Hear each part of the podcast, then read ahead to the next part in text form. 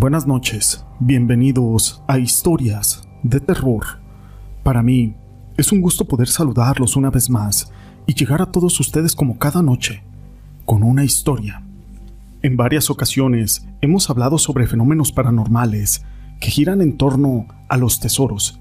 Sin embargo, existen historias inéditas que se cuentan día con día. Mi nombre es José Llamas y te presento Esmeralda. Corría el mes de marzo, en 1985, en la sierra de Miquihuana. Allí estaba Esmeralda, perdida en el monte. Salió con sus dos pequeños hijos una mañana para cortar nopales a la orilla del ejido. La verdad es de que sus carencias eran muchas, debido a que su esposo se la pasaba en las cantinas gastando aquellas pocas monedas que gastaba trabajando, pastoreando borregas, aquellas borregas de don Carlos. En el camino encontró a un niño morenito, de ojos grandes, con ropa muy desgastada y sus pies descalzos, que les dijo, ¿Ya van a los nopales? Allá donde vivo hay muchos, y son de los mancitos. Síganme, yo les digo dónde. Así que Esmeralda lo siguió contenta, porque no dejaría de buscar. Aparte, no se espinaría las manos, porque le dijo que eran de los mancitos. Eso quiere decir que no tenían espinas. Ella no conocía a aquel niño y no se le hizo raro, porque al ejido llegaban muchos trabajadores del carbón. Aparte, tenía mucha prisa para investigar. Caminaron por la vereda y llegaron a un lugar tras una loma. Era cierto, había una nopalera enorme entre las huertas abandonadas, y se dispuso a cortar y a limpiar ahí mismo aquellos nopales. Los niños corrieron a los naranjales. Ella de vez en cuando les hablaba, que no fueran a caerse del árbol o que entraran a una casa vieja que estaba ahí. Se olvidó por un rato de los niños y al terminar los llamó para irse a su casa. Pero ellos no contestaban, solo se escuchaban algunas risas, y fue en busca, pero cada vez se escuchaban más lejos esas risas. Siguió caminando, admirando ese lugar donde nunca había estado, y estaba tan cerca de su casa. Así que caminó un buen rato tras los niños, que escuchaba a lo lejos, pero empezó a preocuparse porque escuchó el río y un niño lloró. Apresuró el paso y los encontró debajo de un árbol.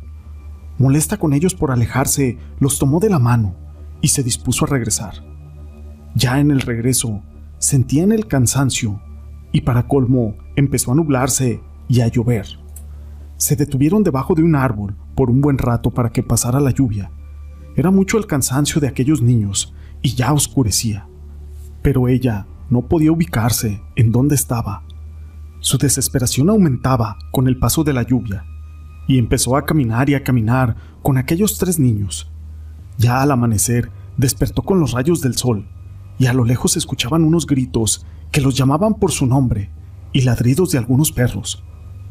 Por fin, los habían encontrado era su esposo que estaba muy contento y abrazaba a sus hijos y a su esposa. Habían estado perdidos durante dos días y a muchos kilómetros de su casa, junto a una cueva. Los vecinos y su esposo se habían dado a la tarea de buscarlos, siguiendo sus huellas, que siempre estuvieron, unos piececitos descalzos guiándolos, donde más adelante se unieron a ellos muchos más de estos piecitos pequeños. Atrás de las huellas de Esmeralda siempre estaban esos piecitos. Cuando llegaron a su casa, los niños, sus hijos preguntaron por sus amiguitos por qué no se habían despedido de ellos, a lo que les dijeron que no había niños cuando los encontraron. Esmeralda recordaba que le había guiado hasta ese lugar y que por su culpa se habían perdido con sus hijos y se quedó callada. Pero sus hijos le dijeron, mira mamá, si estaban esos niños, nos dieron esto para ti eran 20 monedas de oro, a lo que los vecinos, apresurados, fueron a buscar ese lugar encantado donde habían creído que solo estaban aquellos niños en su imaginación de Esmeralda.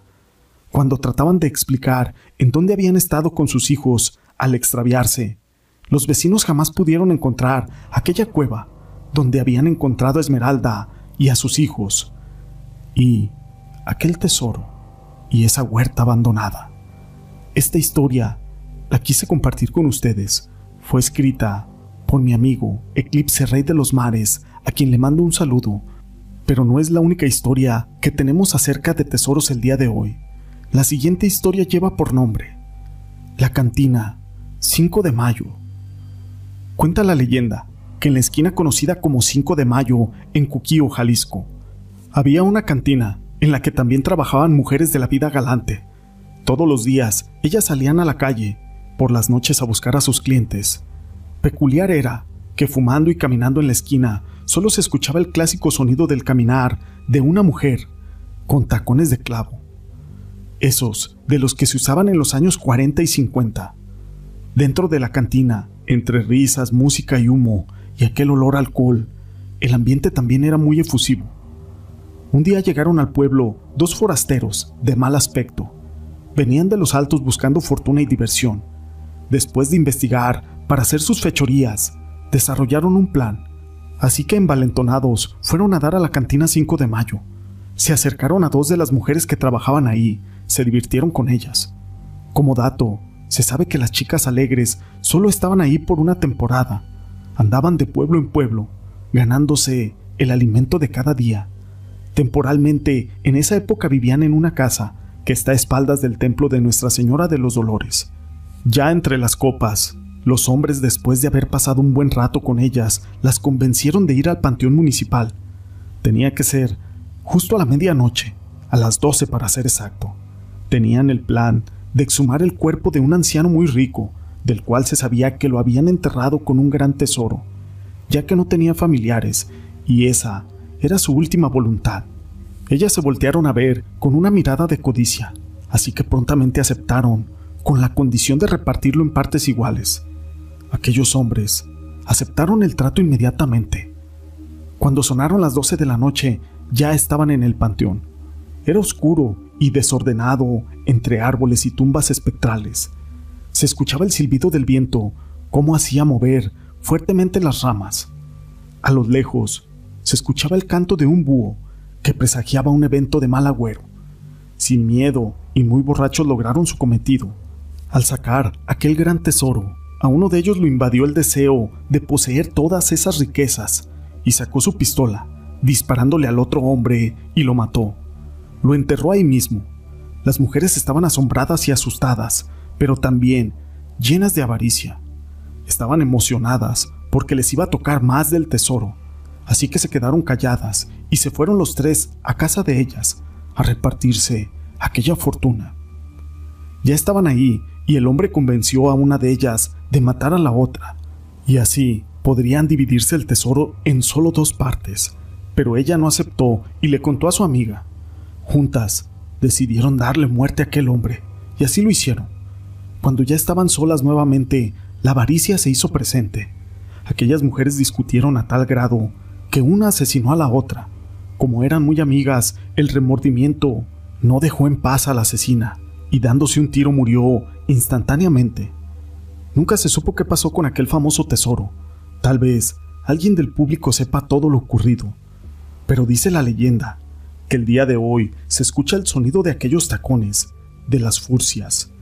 Cuentan que al pasar por la esquina 5 de mayo, a eso de las 12 de la noche, y al escuchar el golpeteo de aquellos zapatos de tacón, si haces que voltees la mirada y ves a aquellas dos mujeres de aspecto blanquecino y espectral, rogándote llorando para que vayas con ellas a rescatar ese gran tesoro. Muchas veces me he preguntado cuántos incautos han caído en las garras de estas mujeres de la vida galante, solo porque la avaricia y la codicia les ha ganado. Esta historia es una leyenda antigua que se escucha por algunos habitantes de Cuquío, y como reflexión, la avaricia es una palabra elegante con el mismo significado de la antigua codicia. Ese es uno de los siete pecados capitales. Quieres más y más dinero, o más galletas o videojuegos o algo, entonces tu corazón está lleno de avaricia. Cuando la gente habla de codicia, sabe claramente que no es una cosa buena, pero la avaricia tiene un sabor aún peor. La avaricia se considera a menudo un pecado, pues siempre se ha considerado despreciable y malo. Hay dos emociones que siempre controlan la vida de la gente, el miedo y la codicia.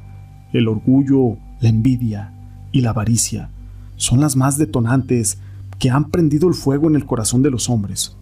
Una vez que la gente obtiene una buena tajada de dinero, comodidades y poder, tiende a volverse soberbia, especialmente envidiosa y particularmente codiciosa, más concentrada en hacer el mal e increíblemente aprensiva. Estas historias las quise compartir con ustedes. Si les han gustado, déjenme su pulgar arriba. No olviden en dejar sus comentarios y gracias por ser parte de este canal.